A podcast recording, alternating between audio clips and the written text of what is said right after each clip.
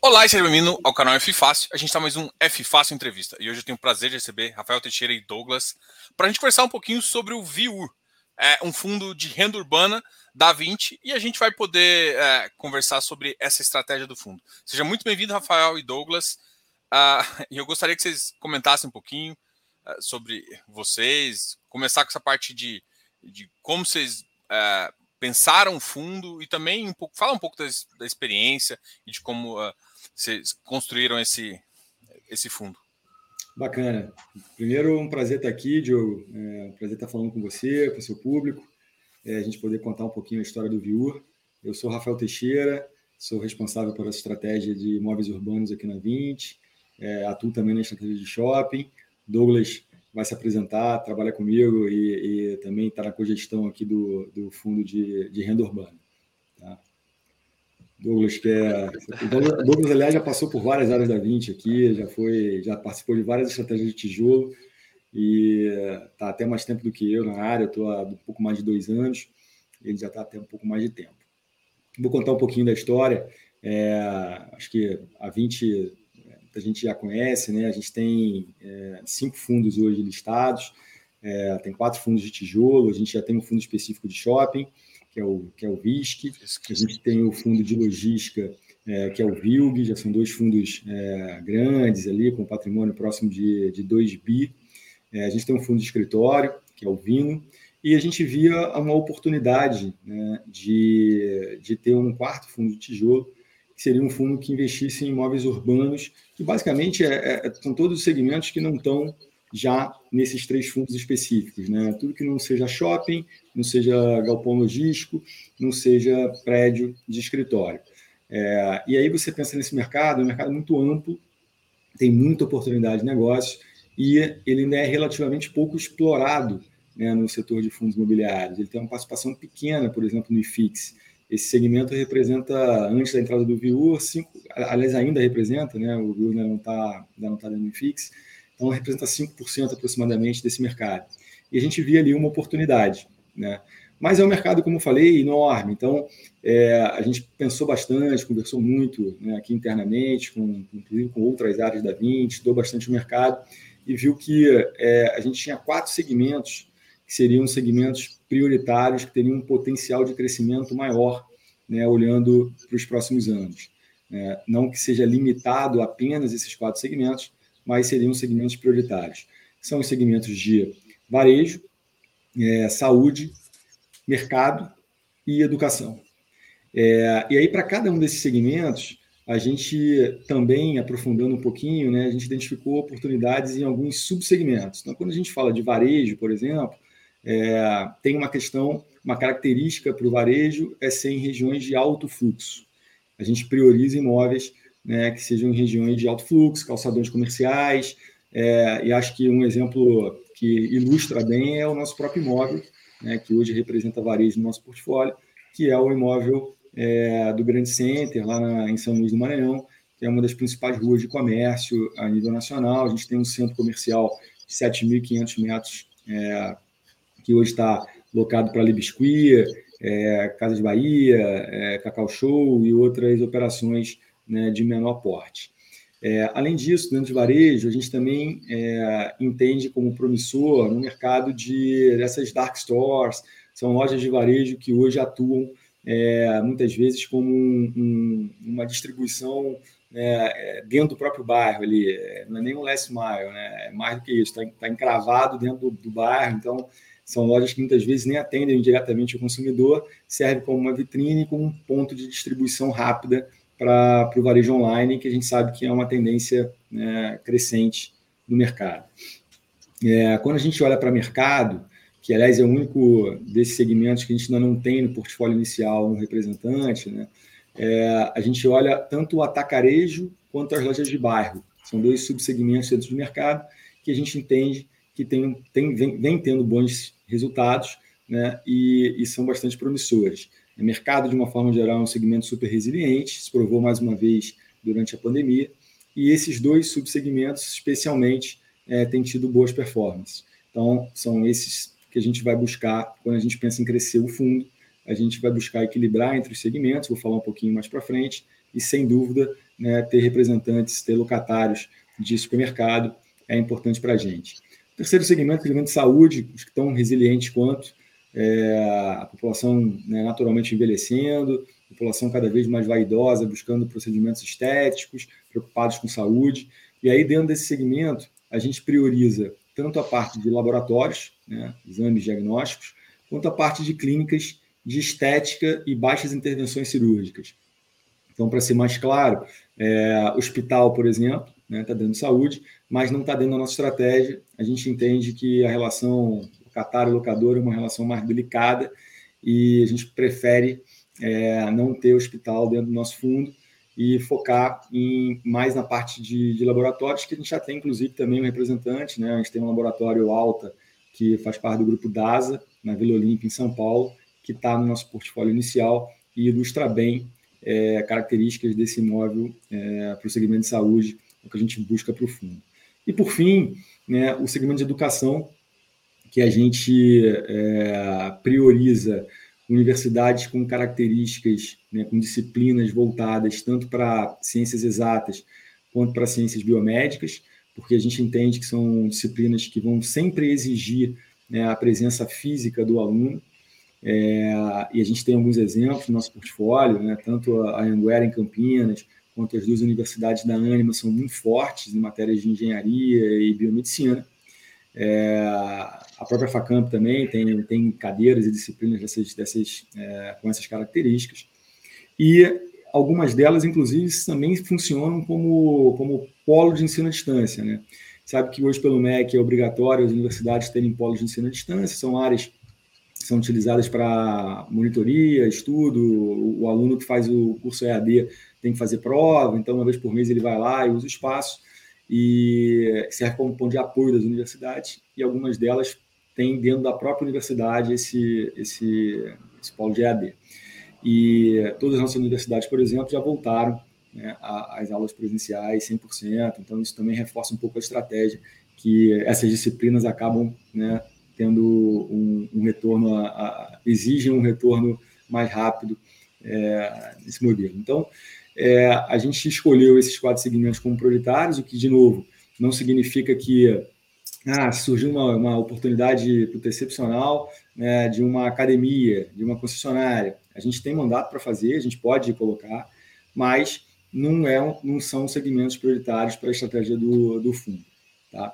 E aí, com isso, a gente é, começou a trabalhar no pipeline. Como eu falei, renda urbana tem muita oportunidade de negócio. A gente tinha um pipeline até maior né, vários ativos é, em negociação. E quando a gente foi fazer a captação, acho que a gente pegou ali um momento, praticamente a última janela né, de mercado para fundo de tijolo, um pouquinho antes da subida de, de, do início da subida de juros, né? A gente viu acontecer no segundo semestre do ano passado e, e acontece até hoje. É, e a gente acabou tendo uma captação parcial. A gente fez um, um, a gente lançou uma oferta de 350 milhões, acabou captando 270. E aí a gente selecionou, dentro das oportunidades que a gente tinha, um portfólio que é, buscasse né, ter um yield interessante para os nossos cotistas e também um portfólio de qualidade que nos desse uma tranquilidade, uma previsibilidade maior de resultado, olhando o médio e longo prazo. Então, a gente priorizou contratos atípicos, né, a gente priorizou locatários com rating é, AAA, A, né, e com bom risco de crédito, a gente priorizou imóveis que tivessem uma característica de fácil adaptabilidade, né, pensando lá na frente numa eventual é, saída, troca de locatário. Então, tudo isso foi pesado e a gente selecionou esse portfólio inicial com seis imóveis, né, cinco locatários, é, quatro universidades, um imóvel de varejo, um imóvel de, de saúde. E na época, é, a gente projetava para um portfólio desse tamanho né, um yield de 7,5%. E aí que é um ponto interessante, né? O Viur ele entrega desde sempre, desde do, do, do, IPO, desde o primeiro mês, resultados superiores ao projetado. É, primeiro foi a velocidade de alocação. A gente nem a gente acreditava que a gente conseguiria fechar todas as transações dentro dos, dos primeiros 30 dias, né? E o IPO foi no dia 28 de maio e a gente no dia 30 de junho já fez uma distribuição praticamente full a gente conseguiu negociar recebimento de aluguel, caixa e, e conseguiu distribuir aí já 65 centavos, eu me lembro bem nesse, nesse primeira distribuição, que já é um rendimento né, em linha com o que a gente projetava. E a partir do segundo mês em diante, a gente já é, gerava resultados bem superiores ao resultado projetado e distribuía né, yields acima do, do que era o, o, a projeção inicial. É, a gente até, é, ao longo do ano, é, preferiu até como estratégia né, é, fazer um concentrar, fazer resultado acumulado. É, a gente distribuiu é, um yield que a gente entendia que era um yield é, já acima do, dos nossos dos outros players de mercado para renda urbana, e ainda assim a gente conseguiu é, um resultado acumulado bem interessante que nos dá uma tranquilidade, uma previsibilidade maior para manter esse patamar de, de distribuição, né, olhando para frente, olhando para os próximos, para os próximos meses e, e, e anos. Né. É, e assim foi, tanto que em menos de 12 meses né, de fundo, a gente tem hoje é, nove meses de, de, de, fundo, a gente já subiu o guidance de rendimento por duas vezes. Né? Hoje a gente tem aí um, um, um, um guidance de resultado de distribuição entre 67 e 70 centavos. Mostra a gente tem distribuindo, a gente vem distribuindo o topo né, do, do, do range, 70 centavos, e, e essa é a expectativa é, ao longo aí do ano de 2022. Vou até mostrar aqui, já que a gente está falando desse guidance. É, uma pergunta que eu sempre tenho também é, uh, é tem uh, quando a gente está falando de, de, de, varejo, a gente às vezes espera que tipo um setor, alguns varejos você consiga pegar, uh, colocar junto com faturamento, não colocar, não ter faturamento, é, alguns como é que funciona assim para vocês decidirem, uh, olha, isso aqui é interessante com faturamento, isso não é. é de, depende um pouco do, do player também que está ali. Tem segmento que é mais favorável para isso? Quais segmentos que são mais favoráveis uh, a topar esse tipo de, de, de, de, de aluguel mínimo versus um, um, faturamento? Que eu acho que, por exemplo, no, no, nos shoppings, uma das coisas que a galera sempre gosta é o, é o décimo, como se fosse o décimo terceiro no final, porque o faturamento todo mundo sabe dos shoppings bomba.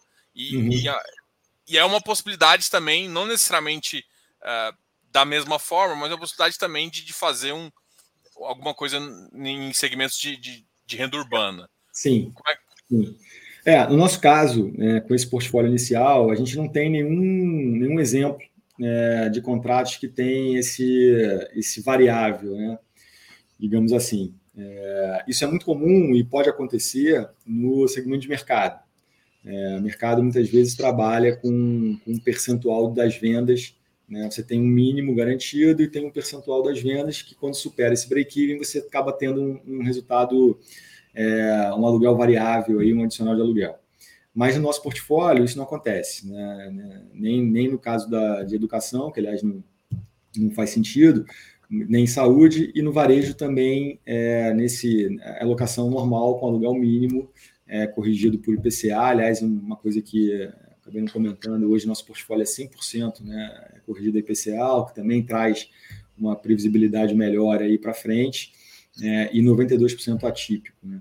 Então, é, com relação a essa questão, eu acho que isso pode acontecer no momento que a gente cresceu o fundo e, e começar a entrar com, com locatários de mercado, é, é, possível que isso aconteça e que eu acho que é saudável, né? É uma relação ganha-ganha.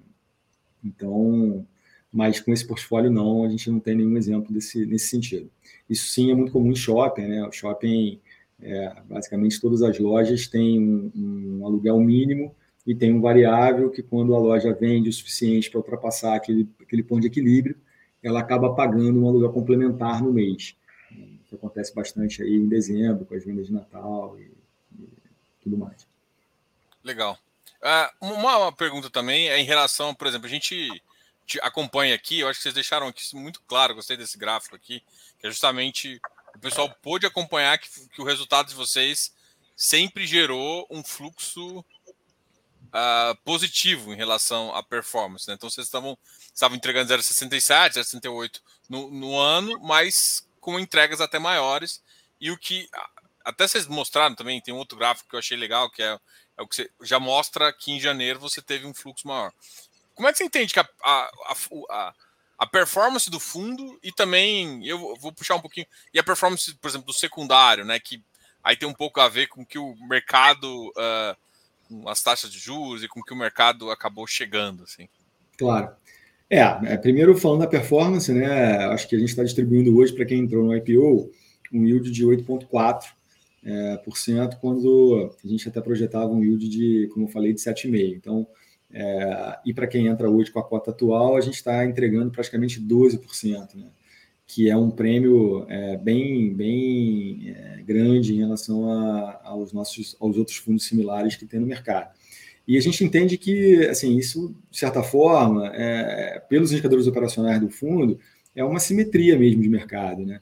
Eu acho que parte explicada por ser um fundo novo, que ainda existe naturalmente um desconhecimento das pessoas com relação ao Viur, que é um fundo ainda muito jovem, né, como falei, menos de um ano, e, e, e por ser né, um fundo ainda pequeno, tem uma liquidez é, menor do que, do, que, do que os outros fundos de, de, de renda urbana, então naturalmente sofre uma pressão maior né, quando você tem aí algum, alguma eventual situação sistêmica, que foi o que aconteceu. Né?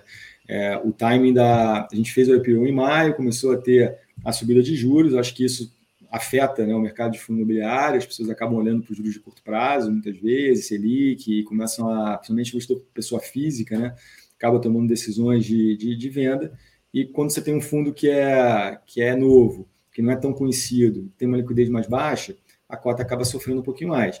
O que eu acho que é uma oportunidade hoje, né? Você tem um ponto de entrada hoje no Viura excepcional porque, como eu já adiantei, os, os indicadores operacionais são muito fortes, são muito seguros, são muito consistentes, né? e, e hoje é um ponto de entrada que o investidor recebe 12% ao ano líquido de imposto.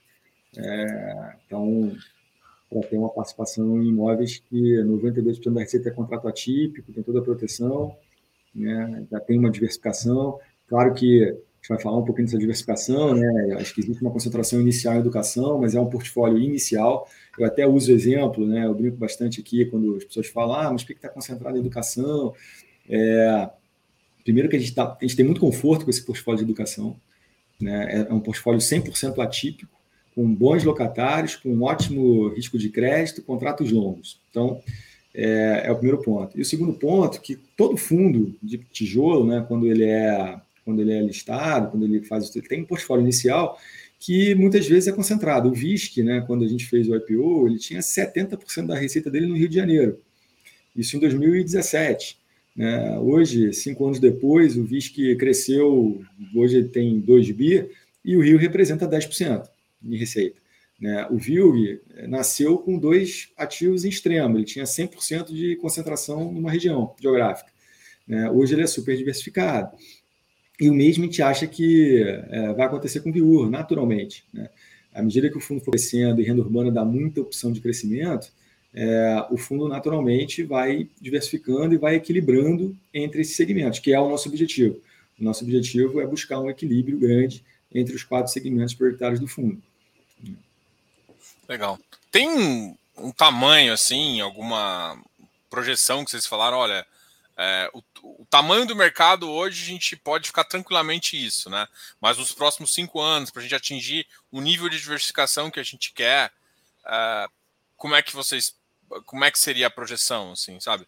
Diogo, assim, não tem um tamanho, o, o capital autorizado do fundo é de 10 bi, é, e a gente acha que tem potencial para chegar lá. É, o segmento ele é muito promissor, ele tem pô, é o maior segmento né, de tijolo quando você olha em termos de ABL, em termos de número de players, é um segmento super fragmentado, é, então ainda pouco explorado, então ele tem muita oportunidade. É, é lógico que, confesso até, né, a nossa expectativa ela já está maior nesse momento, porque é, o Douglas recebe aí praticamente toda semana oportunidade de negócio.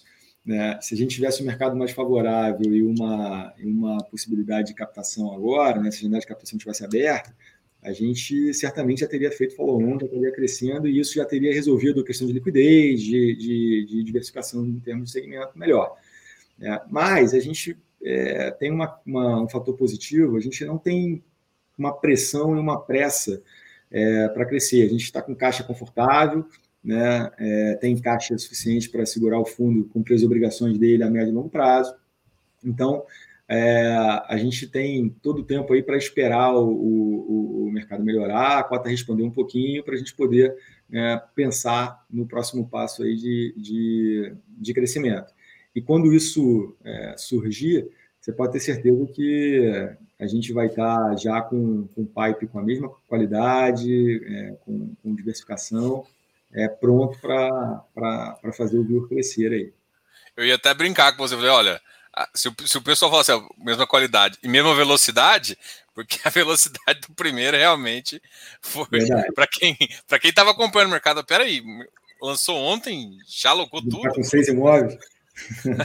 seis, olha, deu negócio, fato relevante. Não, não, eu tô falando fato relevante. Não, mas surgiu um hoje. Sério? Como assim? Teve uma semana para quem estava acompanhando o mercado. Foi fantástico. A gente fez três transações em uma semana. É, ué, mas não, tô, você tá falando daquela? Não, não, tô falando dessa que saiu agora. Peraí. Essa foi pegadinha para analista, né? Tenho certeza. Bom, é, uma, uma, uma, pergunta. É, por exemplo, eu, eu, eu, enxergo o portfólio de vocês, eu enxergo. Já, já tem algumas transações que é, por exemplo, vocês trocar ativo por cota, uma transação que, inclusive, uh, é interessante para o fundo. Vocês acham que, por exemplo, o fundo teria que estar maior para se pensar nisso?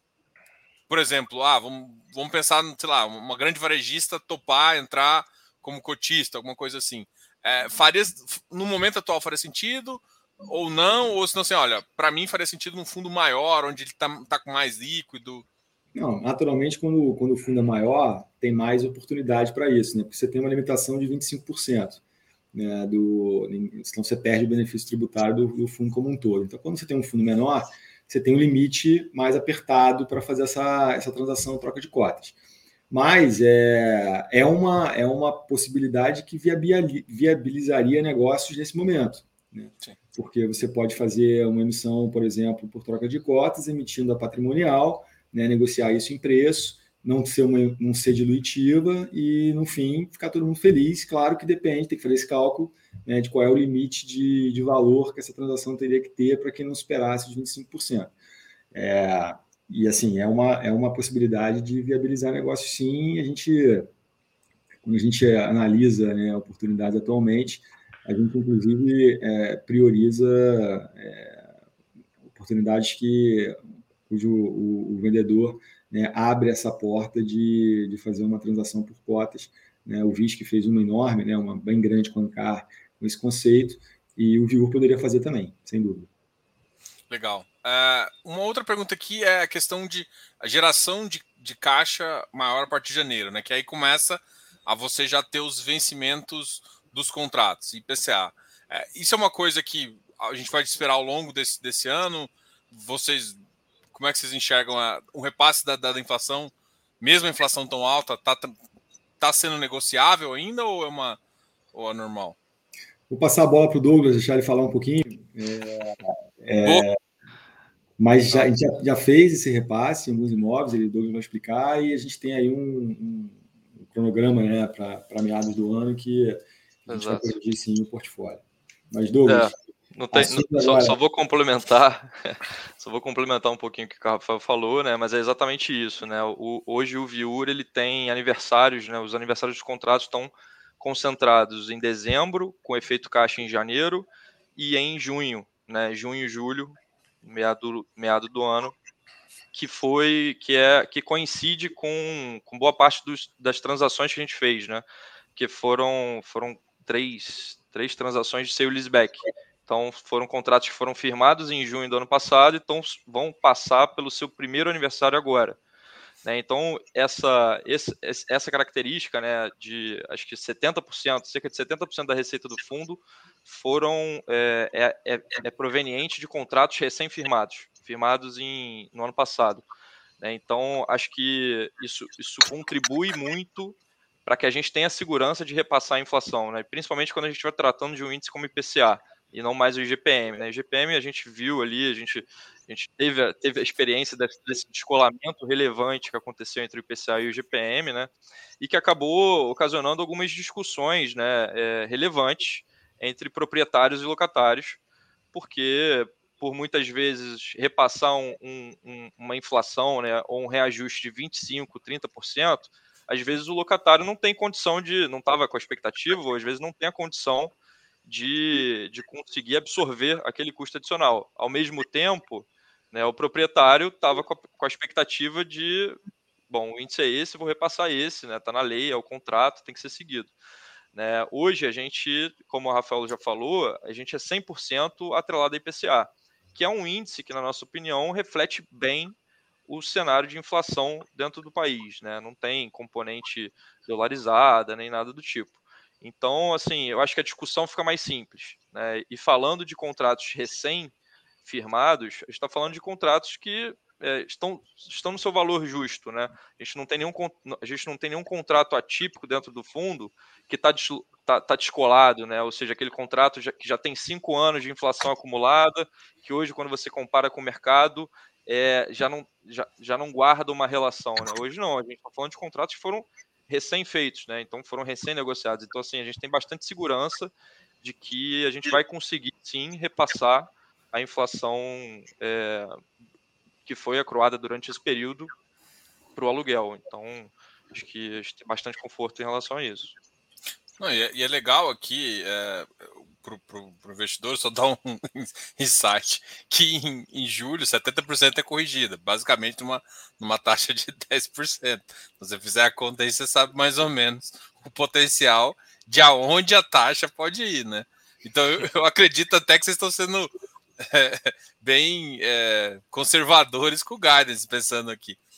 Porque, porque 30% de 60% aqui, essa, essa é uma visão interessante. É, não, a gente, é, é, como o Rafael também falou, né, a gente já fez a segunda, a segunda revisão do guidance, né, então a gente largou com fundo com guidance e já revisou esse guidance duas vezes, então assim, aqui a gente está num exercício constante, naturalmente monitorando o mercado é, e, e, e em, em, muita proximidade, né, com os nossos locatários, é, então a gente está 100%, é, 100 do tempo atualizando as nossas estimativas, as nossas premissas, conforme o cenário vai mudando, né? E é isso que ocasionou essas mudanças de guidance. Então, assim, no momento que a gente tiver visibilidade e conforto, né? Porque também a gente não, não quer é, entregar um guidance, é, mostrar um guidance que a gente não vai conseguir cumprir.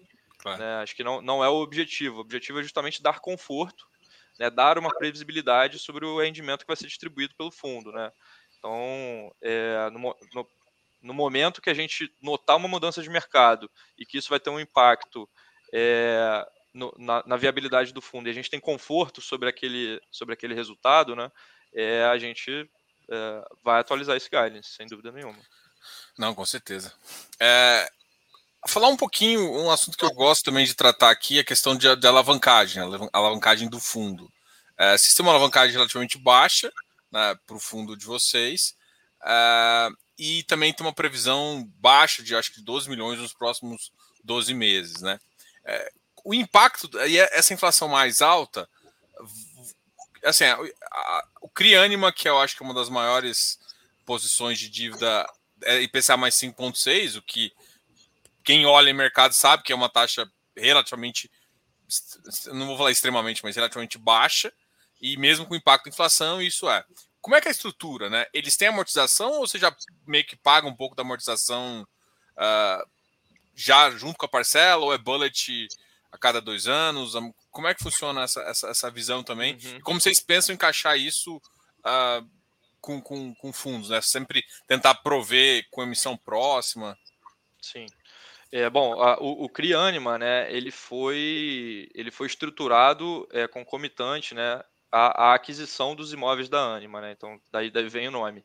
É, mas ele foi dimensionado é, para que o fluxo de aluguéis do, provenientes dos imóveis da Anima sejam suficientes para você é, honrar com o pagamento, é, com os pagamentos do CRI. Então, assim, a gente tem bastante conforto e, e por ser um, um CRI IPCA, né, e o contrato, o contrato com a Anima é um contrato atípico de, de é, é um contrato de 15 anos, sendo que os 10 primeiros são atípicos, né? E essa é uma dívida de 12 anos. Então, assim, a gente tem bastante conforto que não vai, é, esse cenário de inflação mais alta, é, não vai é, gerar um estresse adicional para o fundo por conta dele estar alavancado, né? Hoje, hoje o fluxo está bem casado. Né? E aí, falando um pouco da, da dívida em si, né, a, a parte de pagamento de principal é, é, é uma amortização é, que foi feita para que a PMT esteja muito próxima do aluguel. Então, ela é uma, é uma amortização um pouco variável, mas ela é diluída ao longo dos, do, dos 12 anos, sendo que no primeiro ano a gente tem um ano de carência de amortização. Então, hoje, hoje no, no momento atual, o VIU não paga é, principal, ele paga apenas juros. Tá? Ah, legal. É então, aí, a partir do, do segundo ano, você começa a amortizar junto com a. Exato. A partir do ou seja, a partir de junho, julho desse ano, a gente começa a pagar uma, um, um pouco do principal dessa dívida, né? ou seja, uma fração daquele principal. É, e, e, desde, e, a partir dali, ao longo dos, 12, dos 11 próximos anos, a gente é, pagaria o, o, saldo remanescente Sim. inteiro. É, então, basicamente, vocês de fato não precisam de emissão. Né? É... é, não, no curto prazo não, não precisamos, a gente tem bastante conforto para. E, e, foi, foi um cuidado que a gente teve no momento que a gente estava é, concebendo esse primeiro portfólio, né? Acho, acho que é, é, como o Rafael falou, acho que a expectativa nossa, né, no momento que a gente estava fazendo, propondo essa primeira emissão, é que hoje o fundo possivelmente já estaria maior e mais diversificado, talvez já, já tendo passado por uma segunda emissão mas é, a, na, a concepção da, desse portfólio fosse um portfólio que nos desse tranquilidade e para os nossos investidores também é, desse tranquilidade sobre o resultado gerado e sobre é, tempo, né? Basicamente, é, a gente não quis ser pressionado, não, não, não quisemos nos colocar numa situação em que a gente fosse ser pressionado a tomar uma atitude é, de investimento que não fosse a melhor para o nosso investidor. Né? Então, é, a, gente, a gente sabe, né, como, como pessoas desse, desse ramo, né, que o mercado imobiliário ele é cíclico. Acho que macroeconomia no Brasil também é algo que a gente, que, a gente vê uma certa ciclicalidade. Então, a gente não, não, não faria uma emissão em que, dentro do próximo ano, logo depois, a gente precisaria de uma nova emissão para, vamos dizer, pedalar o fundo. Né? Acho que não foi nossa intenção, então a gente é, concebeu um portfólio que, que nos dá bastante tranquilidade aqui para esperar de fato o melhor momento para que a gente possa tomar a melhor decisão de investimento e gerar o máximo de valor para os nossos investidores. No momento que, por exemplo, se fizer uma emissão e tiver um portfólio, parte da, da captação pode também ser usado para pré-pagamento? É uma coisa que está previsto ou normalmente isso pode, isso vai gerar multa, ou como vocês conseguiram uma taxa bem mais, mais baixa, seria interessante. Não, com essa taxa a gente vê provavelmente que, que o cap que a gente procura é maior, então para o nosso cotista o, o futuro vai ser sempre. Dívida, sim. É, vou continuar a carregar essa dívida. Exatamente. Não, você falou, o que você falou tá, tá 100% preciso. É, hoje, né, no cenário atual, essa é uma dívida que ficou barata, IPCA mais 5,6, acho que ninguém mais consegue tomar no mercado. É, então, é, se a gente fizesse uma nova emissão agora para pré-pagar parte dessa dívida, a gente estaria aplicando esses recursos a IPCA mais 5,6 e a gente enxerga que hoje, né, como o Rafa falou, a gente tem recebido aí é, a torta e a direita é, diversas oportunidades para novas transações né, dentro desses quatro segmentos prioritários. É, e a gente está enxergando sim a possibilidade de investir a taxas melhores. Então, eu acho que hoje carregar essa dívida, na época, né, no momento da emissão, carregar a dívida já era algo que, que gerava valor para o fundo. Né? Quando você olhava só o projeto Anima, né, os imóveis Anima, mais a dívida Anima, a, a taxa de retorno, né, a taxa interna de retorno, que é a TIR, né, é, do projeto alavancado era melhor do que do projeto desalavancado. Então, isso mostra que a dívida gera valor né, é, no longo prazo para o investidor. É, se já era bom na época, hoje está melhor ainda, principalmente se você contrastar com investimentos a valor de mercado hoje, né? ou seja, é, a possibilidade de eu comprar um novo imóvel numa taxa é, mais alta do que para pagar essa dívida. Então, acho que no momento atual, é, eu não vejo a gente fazendo uma emissão para pré-pagar a dívida, mas, de novo, é algo que a gente 100% do tempo está reavaliando. No momento que for melhor pré-pagar parte dessa dívida, pode ter certeza que a gente vai é, vai avaliar essa possibilidade. Mas hoje, dados os patamares de, de juros e, e inflação que a gente está tá experienciando, acho que não, não faria sentido uma emissão com esse propósito. Não, legal. Uma, você falou que recebe bastante proposta, assim. Qual, qual desses segmentos que a gente normalmente você, consegue, você tem mais cap e, por exemplo, qual segmento que você acredita por exemplo, até, até você monta, quando você monta o portfólio, você monta com atípico, típico, você, você faz um, um, um, bem bolado ali, né? você provavelmente olhou para o mercado e falou, tá difícil, vou encher de atípico agora e depois eu vou colocando quando o ciclo ficar positivo, todo mundo, você dá uma, dá uma tipicidade maior para os contratos, você aproveitar mais a subida e conseguir ter até mais ganhos para o cotista. Mas em termos de cap, assim, nominal hoje, como é que está o mercado? Assim, ah, esse segmento aqui tá com mais disponibilidade, os caps estão mais baixos, esse aqui tem, tem que achar.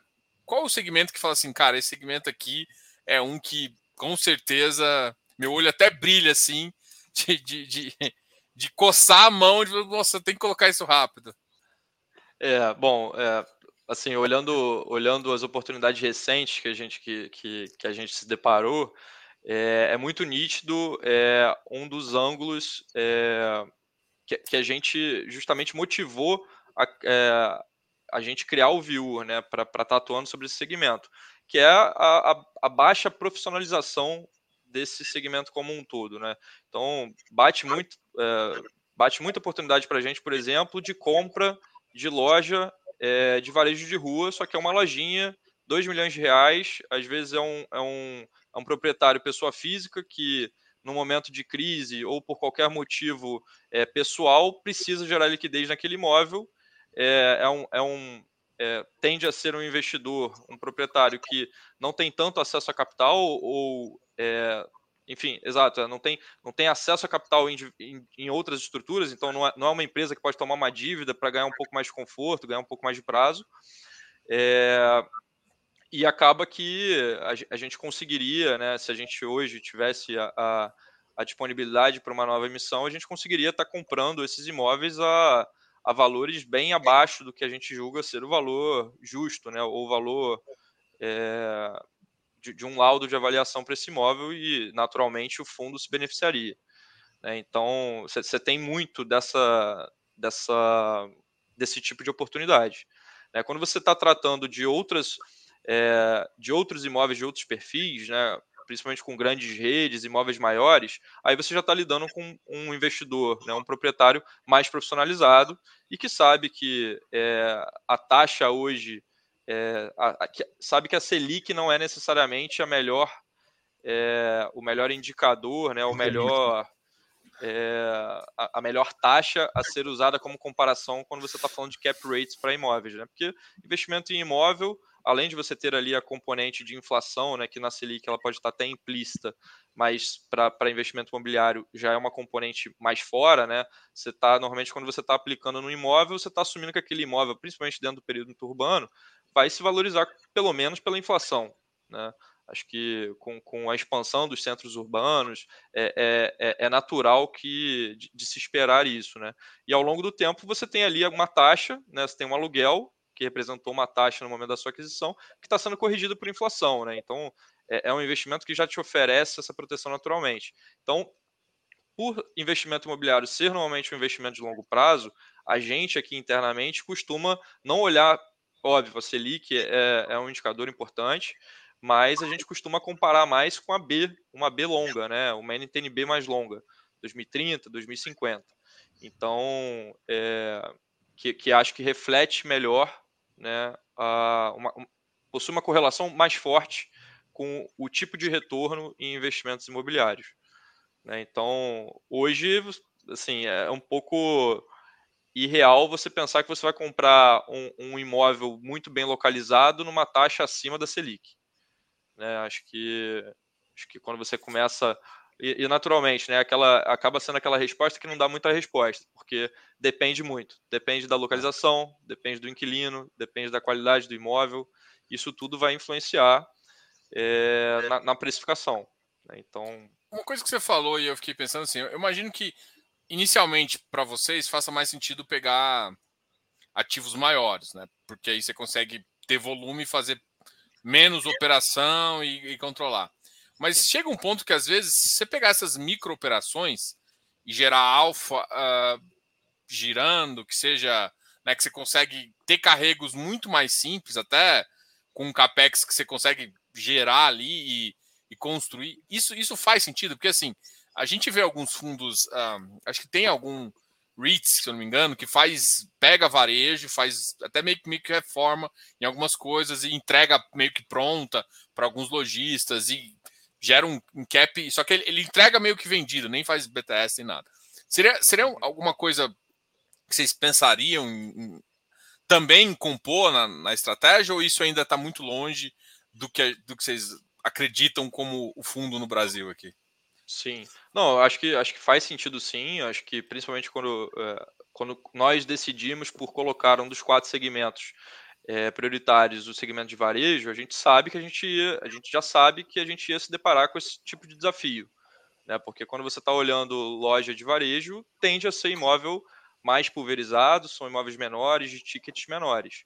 Né? Isso apresenta dois desafios. O primeiro é a escala de M&A, né, eu comprar esse, é, esse tipo de imóvel no varejo, né, é, imóvel a imóvel, eu tenho que negociar. Né, muita coisa, o, tem muita é, gente. O é. trabalho da gestão de negociar com o proprietário é, a precificação, depois negociar a documentação, diligência, é, é, é um trabalho significativo e que você basicamente tem o mesmo trabalho para negociar uma loja de 2 milhões do que uma de 20 ou 200. Né? Então, tem, tem esse problema da escala de M&A é, e tem o problema também da escala do monitoramento né, e acompanhamento do investimento depois que ele foi feito. Né. Esse segundo ponto né, da questão do monitoramento, a gente está muito preparado hoje para lidar com um portfólio assim, independente do tamanho dele. Tá? Hoje a gente tem parceria com, com outras empresas que nos ajudam a, a, a fazer, é, a monitorar os nossos imóveis e a, e a gente tem um, uma, um alcance a nível território brasileiro, tá? Assim, a gente não, hoje, hoje a gente não tem, é, hoje isso não é um impeditivo para a gente, crescer o portfólio, ah, o Viur, se tiver mil lojas, mil imóveis, é, é o tamanho máximo, não, a gente não tem é, esse limite superior. É, agora, pelo lado do M&A, é, a gente começa a esbarrar aqui na, numa, numa questão de otimizar os esforços. No momento que uma janela de mercado abre, é, eu, eu vou ter que decidir onde a energia é melhor é, gasta, se na aquisição de um imóvel específico de 2 milhões ou se na aquisição de um imóvel maior ou até de um portfólio de pequenos imóveis né, que, é, que é o tipo de oportunidade que a gente mais gosta. Né? Então, em vez de eu negociar com um proprietário uma lojinha de 2 milhões, eu vou negociar com um proprietário é, que, enfim, por qualquer motivo, é, pode ser um incorporador, né?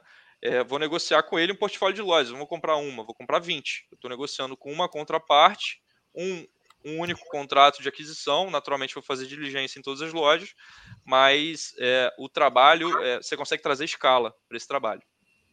Né? É. Então... E aí, realmente, aí quando você faz essa venda, você gera um alfa que é sentido no resultado do fundo, né? Perfeito, que é aquela é. compra no atacado e venda no varejo, né? é, daí é... Faz parte do. Não, é legal, então isso, isso, isso, fazendo parte, você consegue. Você, você, você tem dois, duas possibilidades de gerar alfa extra, né? Um é, por exemplo, pegar o que, a gente falou de faturamento, também compor o portfólio, e um outro é você fazer essa, essa é, é, tipo esse, esse M&A, igual você carteira, citou. Né? Gerando a carteira. Né? Comprando gerando a carteira. No... Eventualmente dando saída individualmente e conseguindo gerar esse alfa aí por transação. É, e, é, e é assim, e o varejo ele tem a possibilidade de você fazer, porque o, girar, o giro de operações maiores ele é mais lento para entrar e é muito mais lento para sair. E também, até para você realocar, fica mais difícil. Agora, você fazer esse giro básico, você consegue gerar um alfa relativamente alto. Pô, legal Sim. isso. E, e, e, dado o perfil né, do investidor brasileiro, é, o, o, o, o pool, né, o, o, a quantidade de, de possíveis compradores no momento de uma venda para um imóvel menor é muito maior do que para um imóvel maior. É, quando você estava tentando vender um imóvel de 100 milhões, tem 15 é, tem 15 pessoas no mercado que você vai conversar para ver se tem interesse ou não. 20, 30. É, quando você está falando de um imóvel de 2 milhões, 2 milhões é um, é, um, é, é, um, é um volume relevante para um, uma pessoa, um investidor pessoa física, mas assim, o, esse número de potenciais compradores aumenta é, absurdamente. Né? Então, é. Não, legal, esse, esse, esse, essa visão é bem interessante aí de estratégia de vocês. Bom, eu, eu até, até, já falei um pouquinho em questão até da minha visão em relação a contratos atípicos, né? Contrato atípico eu vejo como uma boa eh, para momentos de crise e depois você faz tipicidade. Mas, é, e aí eu vou já per perguntar, né? Futuramente, como é que vocês pensam em montar esse, esse portfólio para aproveitar é, essa questão de, de, contratos, né? Como é que vocês acreditam ainda que, que podem fazer? É, deixar mais defensivo o fundo, mais, mais ofensivo? Como é que vocês enxergam isso? Olha, Diogo, vai, vai depender muito do, do, do, momento, né? Eu acho que hoje a gente tomou, acho que hoje a gente enxerga, né? Eu acho que o, o mercado também, é, que eu acho que a, a, decisão de ter um portfólio hoje 92 com a, com a sua receita, 92% da sua receita atrelada a contratos atípicos e alocatários com bons riscos de crédito traz uma tranquilidade que eu acho que não tem preço no momento atual. Né? Acho que foi uma decisão acertada. Acho que a, a, tranquilidade que a gente tem como, como time de gestão é, deve ser a tranquilidade que os nossos investidores que hoje investem no fundo é, também têm. Né? Eu acho que no momento de recuperação é, existe sim espaço para a gente ampliar essa, essa exposição a contratos típicos, porque de fato, a depender do imóvel e, da, e do posicionamento da, da, do locatário ou do aluguel daquele imóvel versus mercado, é, pode ser interessante, sim. Você de fato pode estar tá, tá, tá com a expectativa de, um, de uma recuperação, né, de um aumento do aluguel é, para aquela região e para aquele tipo de segmento. Então, faz sentido você estar tá exposto a contratos típicos. É, hoje, no, no, atual momento, acho que é, fica, fica difícil dizer é, que segmento que a gente gostaria de estar exposto a contratos típicos é, por conta, enfim, de, de, incerteza futura né, em relação a, a, a valor de aluguel, é, eventuais revisionais que podem ser propostas pelos locatários. É, acho que é um pouco. Mas aí, aí só complementando, né, o, o Douglas, é, eu acho que quando a gente olha o longo prazo, né, e, naturalmente, quando você olha a longo prazo, você passa por ciclos, né? ciclos positivos, ciclos negativos da economia. É, eu acho que como, como uma meta, assim, né, é você ter um equilíbrio, de fato, entre contratos típicos e atípicos. É, é você ter uma base de contratos que te dá segurança e previsibilidade, e, por outro lado, você ter contratos que te permitam extrair mais valor no ciclo positivo de mercado, né? e você conseguir extrair valor maior em renovações, num ciclo mais curto de tempo. Então, sim, a gente nasceu com uma concentração bem grande em atípico, até pelo momento, pelo perfil do portfólio, mas certamente, olhando para frente, a gente vai ter aí um portfólio mais equilibrado, sim, entre contratos atípicos e típicos, para que a gente possa também ter né, potenciais ganhos de curto prazo é, maiores. Né?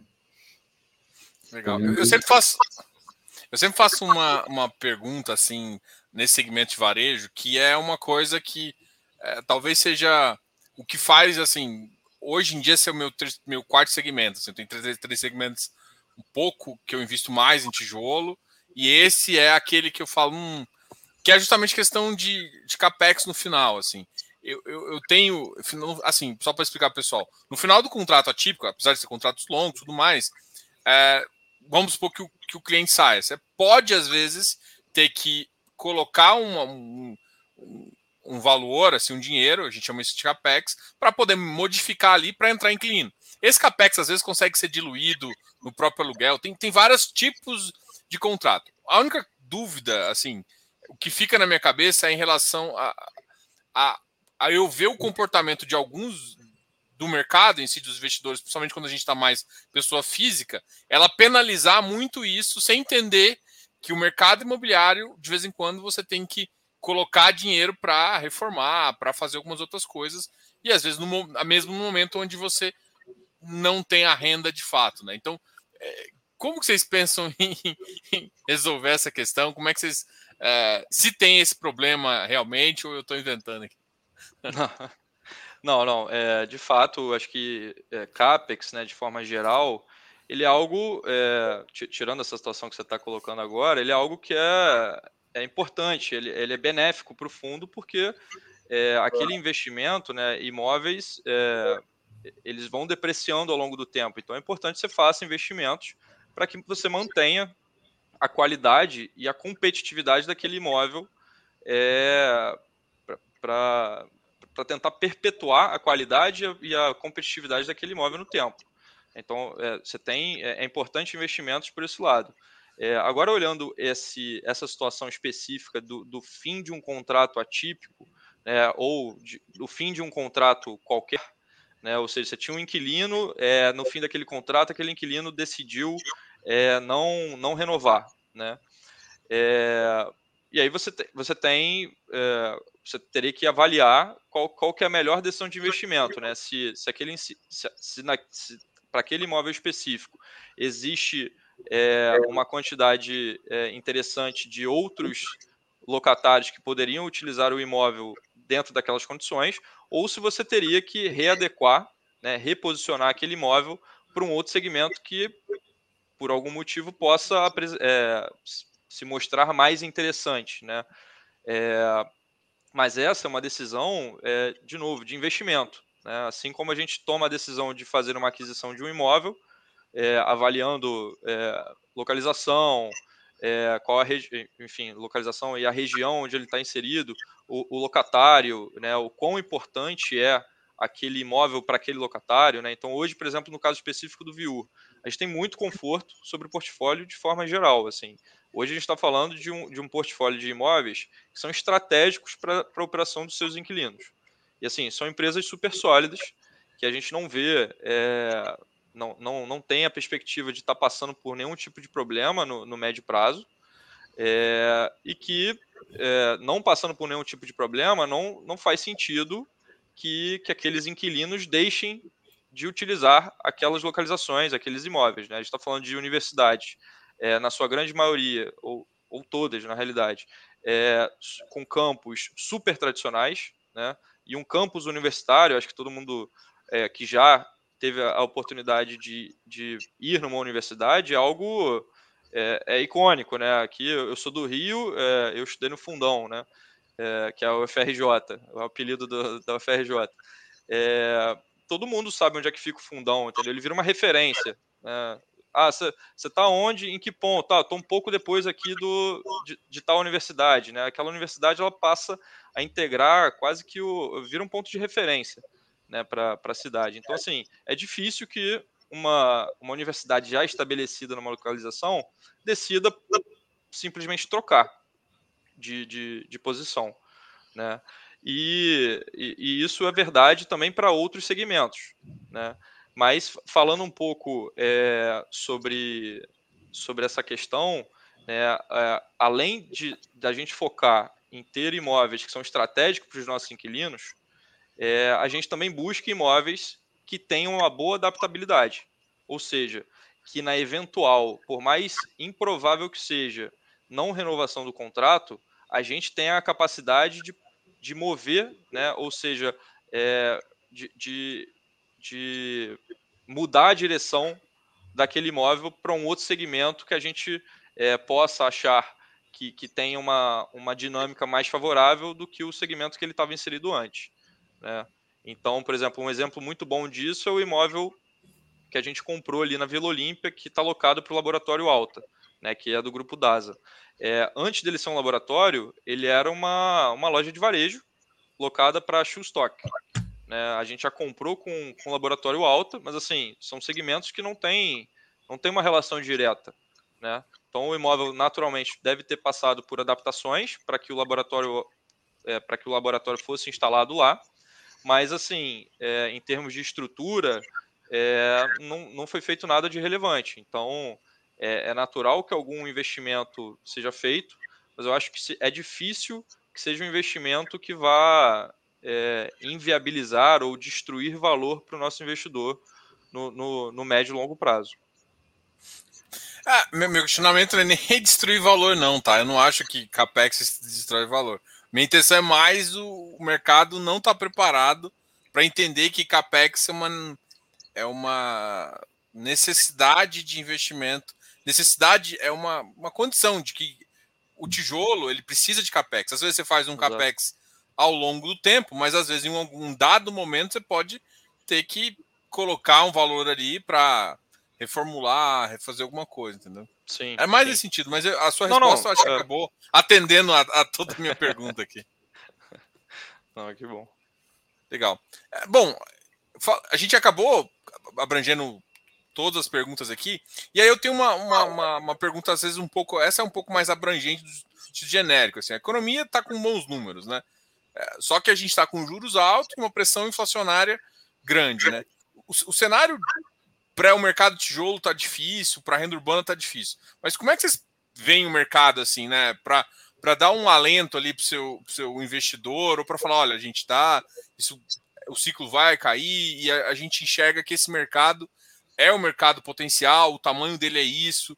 A gente, ou seja, a gente tem liquidez nos imóveis, a gente tem é, além de vocês já reforçaram aqui bastante, né? Contratos atípicos com bons inquilinos, né? Mas tirando isso, você também tem liquidez, né?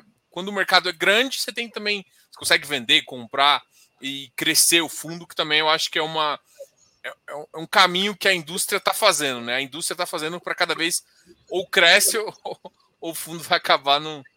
Como é que vocês projetam isso daqui para frente, vendo as dificuldades que a gente está tendo nesse, nesse ciclo de juros altos? Perfeito. É, bom, primeiro a gente precisa contextualizar um pouquinho o momento Brasil, né? É claro que é, falar de macroeconomia é, Brasil é sempre é, um risco pela volatilidade das coisas, né?